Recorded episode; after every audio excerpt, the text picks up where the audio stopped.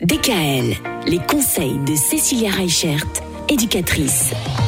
Les animaux et les enfants, c'est le sujet qu'on aborde depuis le début de cette semaine, Cécilia. Alors justement, les animaux, c'est pas toujours évident de les choisir, et pourtant on sait que les animaux, sur le plan affectif, nous apportent beaucoup, ils apportent beaucoup aussi à nos enfants. Alors moi je dis souvent les animaux c'est des anti-stress sur pattes.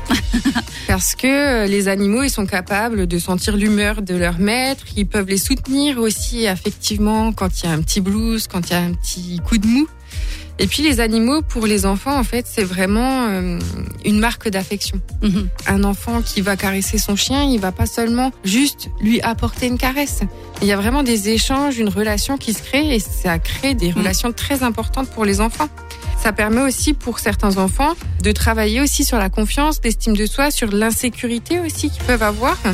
Et puis le compagnon en fait euh, permet vraiment d'avoir un, nouveau copain à qui on se confie, à qui on dit les choses qu'on n'ose pas forcément dire toujours aux adultes euh, ou à nos parents.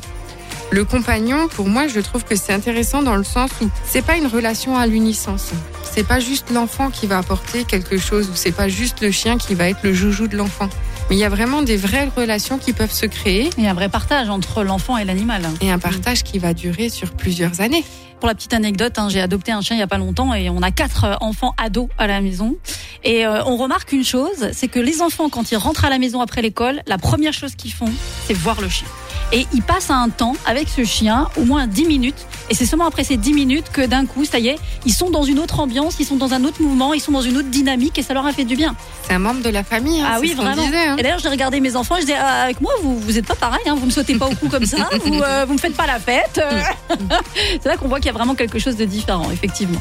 Et l'animal, vous savez quoi, ça peut même être thérapeutique. Et ça, ce sera le sujet de demain, Cécilia. DKL, retrouvez l'ensemble des conseils de DKL sur notre site internet et l'ensemble des plateformes de podcast.